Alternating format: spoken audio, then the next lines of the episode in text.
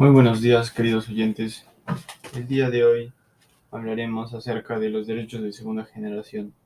Y para empezar con esto, hablaremos de una noticia del 25 de octubre del presente año, que titula Obras también se detienen por designación de malos funcionarios. Este es un caso de corrupción en la que la Defensoría del Pueblo indicó que las autoridades no eligen bien a sus técnicos y esto repercute en los proyectos. En la región hay 119 obras congeladas por este y otros inconvenientes.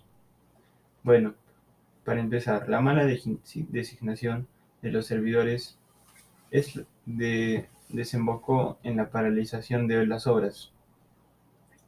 Según el Infobras, en la región de Arequipa hay 119 proyectos detenidos y están concentrados en el sector de educación, salud, saneamiento y transporte. El 50% son responsabilidad del gobierno regional de Arequipa.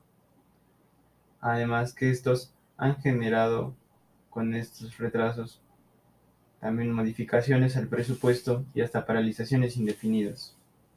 Uno de estos casos es el Hospital de Cotahuasi, que no puede ser concluido por el gobierno regional de Arequipa.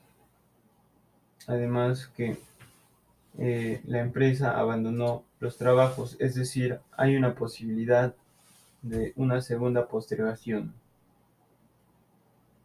Bueno, también que Manrique sostiene que la población está harta de los políticos porque crean falsas expectativas y no garantizan el funcionamiento de los proyectos. Las personas que llegan a ocupar cargos de poder creen que pueden administrar todo a su antojo los recursos y no en el marco de la ley, dijo Manrique. Bueno, ahora voy a proceder con una pequeña opinión. Yo creo que una opinión acerca de esto es, es que de los congresistas deben de tomar más seriedad al momento de tratar con estos asuntos, pues estamos hablando de educación, salud, saneamiento y transporte son derechos básicos para la vida. Además que esto está perjudicando más, o bueno, 119 obras que están a, día de hoy paralizadas.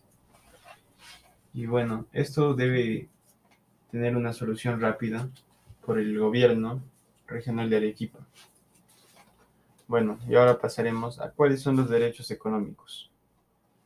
Bueno, los derechos económicos son todos aquellos que tienen algo que ver con el tratamiento y la protección constitucional de la familia, el derecho a la salud, derecho a la educación y la cultura y el derecho a la libertad de educación. ¿Y crees que los derechos son respetados en el Perú? Bueno, yo la verdad creo que muchas veces, muchas veces al no conocer nuestros propios derechos, eh, hay personas que abusan de esto y, y realizan atropellos a aquellas personas que no los conocen. Como por ejemplo las horas laborales, los seguros de vida y hasta a veces las remuneraciones por vacaciones. Bueno, y ahora vamos a pasar a la siguiente pregunta. ¿Qué es un sindicato? Bueno, para empezar, un sindicato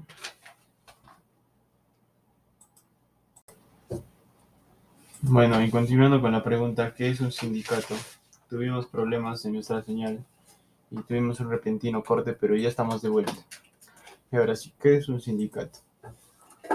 Bueno, para empezar, un sindicato es una asociación integrada por trabajadores de defensa y promoción de sus intereses laborales ante el empleador con el que se está relacionado con el contrato.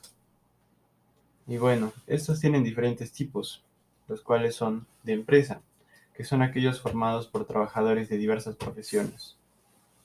De actividad, que son los que están formados por trabajadores de profesiones, especialidades u oficios diversos, de dos o más empresas de la misma rama de actividad. De gremio, conformado por trabajadores de oficio, profesión o especialidad. Y también tenemos oficios varios, conformado por trabajadores de diversas profesiones. oficios o especialidades que trabajan en empresas diversas o de distinta actividad, cuando en determinado lugar, provincia o región, el número de trabajadores no alcance el mínimo legal necesario para construir sindicatos de otro tipo. Bueno, y ahora pasaremos con la última pregunta, que es referente al video al derecho y al revés. ¿Qué características tiene un trabajo formal?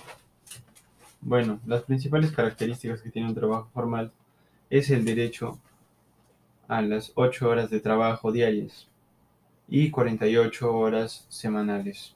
También al sueldo mínimo al trabajador. También derecho a la asignación familiar del 10%. Derecho al descanso, que generalmente se recomienda tomar el día domingo, pues esta consta de 24 horas. Derecho a las vacaciones, que a su vez también son remuneradas.